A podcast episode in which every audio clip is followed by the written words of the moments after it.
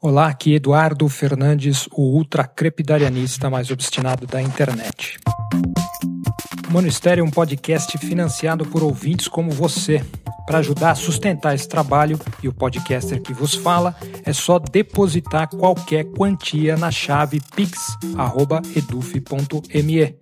Quando você faz isso, você me ajuda a ter mais tempo para escrever, pesquisar e publicar coisas na internet. Sem a sua ajuda, meu trabalho na internet seria praticamente impossível. Então, segue meu agradecimento para todos vocês que já colaboram. Vocês são demais. Os feriados estão se aproximando. É um dos momentos mais difíceis para qualquer pessoa envolvida com ideologias é quando nos sentimos mais solitários por termos que conviver com familiares e colegas de trabalho que não estão nem aí para direitos dos animais, aquecimento global, fascismo tomando conta da política, consumismo, entre outras coisas. Imagino que você, como eu, também não queira estragar a festa de ninguém, nem fazer proselitismo das suas ideias. Talvez você tenha até mesmo que ser extremamente flexível, frequentando lugares que nunca iria, sorrindo amarelo para ideias que acha abomináveis, rindo de piadas que acha racistas e até sofrendo certo grau de bullying por se alimentar ou pensar de maneira diferente. Por um lado, essa é uma excelente oportunidade de exercer tolerância e paciência, de saber quando se calar quando e como dizer algo. Isso também ajuda a desenvolver certa humildade quando conseguimos genuinamente ouvir os outros e entender o seu sofrimento. É um treinamento para aquilo que a política tem de mais fundamental, a convivência com as diferenças.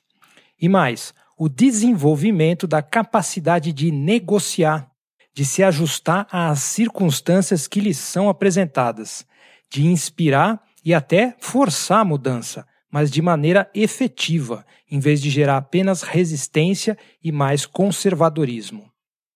Por outro lado, os feriados são uma sequência de dias extremamente cansativos, graças à quantidade gigantesca de energia e de dinheiro que teremos que gastar para conseguir conviver com as formatações culturais em voga. No meu caso, então, que sou vegano, budista, cientista político, escrevi um livro e nem tenho um emprego, digamos, normal, geralmente vira uma espécie de animal no zoológico, dando entrevistas para satisfazer certas curiosidades. Em especial depois que as pessoas bebem e começam a perder certas inibições. Sinceramente, eu espero que a sua família não tenha fascistas de sofá, religiosos fanáticos, negacionistas e bolsonaristas, mas, morando no Brasil, há uma grande chance de você ter que passar por esse tipo de turbulência.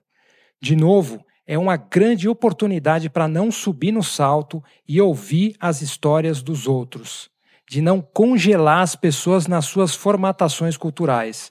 E, claro, também é preciso ter certo cuidado para não pressupor que todos sejam os idiotas e que não merecem a sua, entre aspas, sabedoria.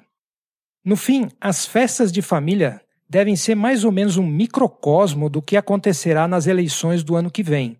Precisaremos saber como agir muito habilmente, navegar em camadas de demagogia e desinformação, sem perder a capacidade de acreditar que, cedo ou tarde, pelo bem ou pelo mal, as mudanças vão acontecer. Até mesmo num país como o Brasil, que parece nunca mudar. Nossa geração não deve ver muitas melhorias, ainda que, pasmem, já vimos algumas. Porém, certamente as próximas vão sofrer as consequências da nossa ignorância. Vai ser difícil olhar para as crianças e pensar que você lhes dá um cavalo de Troia, um brinquedo de plástico e ao mesmo tempo um planeta em destruição. Há vontade de partir para saídas mais radicais ou até propor comemorações alternativas, tentando convencer pela criatividade. Mas a verdade é que as pessoas não querem te ouvir.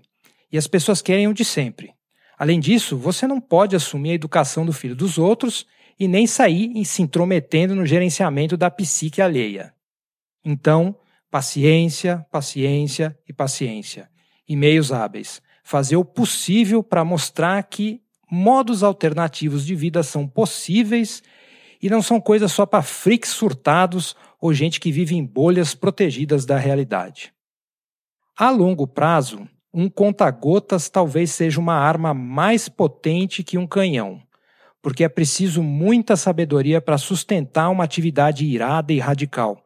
De modo geral, as consequências desse tipo de atividade são muito fortes e consomem todo o seu tempo e energia. E a maioria de nós ainda está muito envolvida em autopreservação, em querer ser amado e respeitado, em evitar ser incomodado, para ter essa capacidade de realmente agir de forma incisiva. Então, boa sorte com sua família e os seus parentes. Boa sorte enfrentando a solidão extremamente povoada do fim do ano. E esse foi o Monistério dessa semana. Com isso, eu encerro meu especial de treinamento para a eleição de 2022. Voltaremos à programação normal com episódios falando de outras coisas além de política. Querendo comentar o episódio ou simplesmente falar comigo, é só escrever para eduf.eduf.me. Até a próxima e acerte pior.